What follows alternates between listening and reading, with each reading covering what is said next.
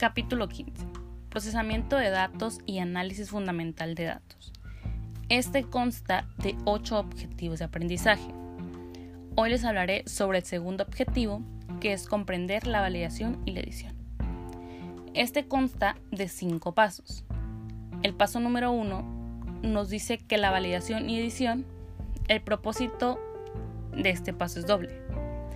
El investigador quiere cerciorarse de que todas las entrevistas se realizaron de acuerdo con lo especificado, en este caso, la validación, y de que los cuestionarios se llenaron apropiada y completamente, en este caso, la edición.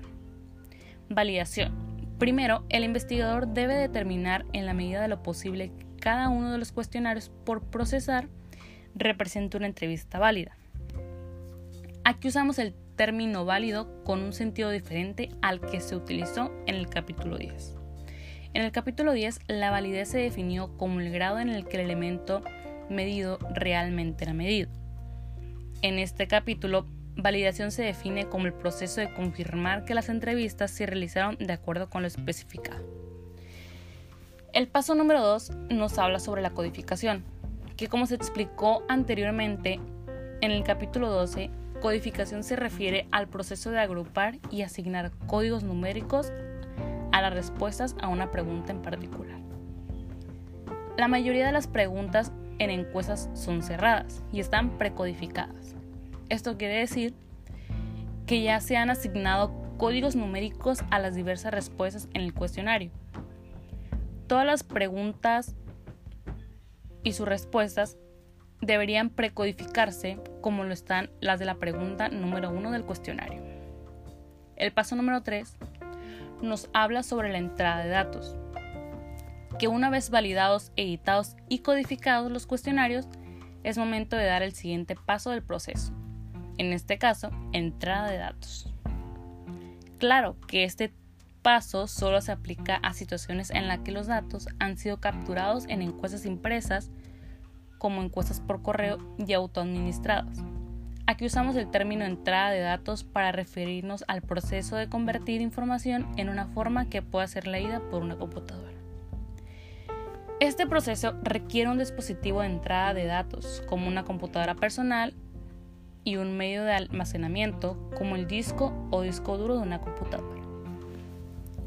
El paso número 4 nos habla sobre la depuración lógica de datos. En este punto, los datos de todos los cuestionarios han sido introducidos y almacenados en una red o disco duro de una computadora personal. Es momento de hacer una última corrección de errores antes de proceder a la tabulación y análisis estadístico de los resultados de encuestas. Muchas universidades tienen uno o más paquetes de software estadístico disponibles para la tabulación y análisis estadístico de datos. El paso 5 y último nos habla sobre la tabulación y análisis estadístico. Un dato importante dentro de este paso nos habla sobre las tablas unidireccionales de frecuencias. La tabulación básica es la tabla unidireccional de frecuencias, que muestra el número de encuestados que dio cada respuesta posible a cada pregunta. Un aspecto por tomar en cuenta cuando se generan tablas unidireccionales de frecuencias es qué base usar para los porcentajes de cada tabla. Existen tres opciones para una base. La opción número uno nos habla sobre los encuestados totales. Es decir, si 300 personas son entrevistadas en un estudio particular y la decisión es usar a los encuestados totales como base para calcular porcentajes. Entonces, los porcentajes en una tabla unidireccional de frecuencias se basará en 300 encuestados. La segunda opción nos dice que el número de personas a las que se le hizo la pregunta en particular. Como la mayoría de los cuestionarios tienen patrones de saltos, no a todos los encuestados se les hacen todas las preguntas. Por ejemplo, supóngase que la pregunta 4 de una encuesta particular interroga acerca de si la persona tiene o no tiene perro y que 200 encuestados indicaron tener perro, puesto que las preguntas 5 y 6 de la misma encuesta debían solamente hacerse a los individuos con perro.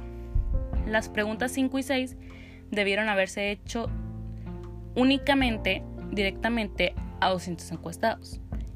En la mayoría de los casos sería apropiado usar 200 como base de los porcentajes asociados como las tablas unidireccionales de frecuencias de la pregunta 5 y 6.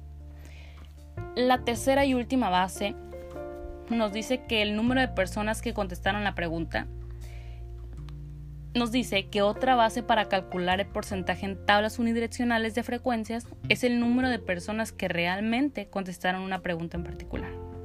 Conforme a este método, si a 300 personas se les hizo una pregunta en particular, pero 28 indicaron no sé o no respondieron la base para los porcentajes, deberían de ser 272. Y esto sería todo por mi parte.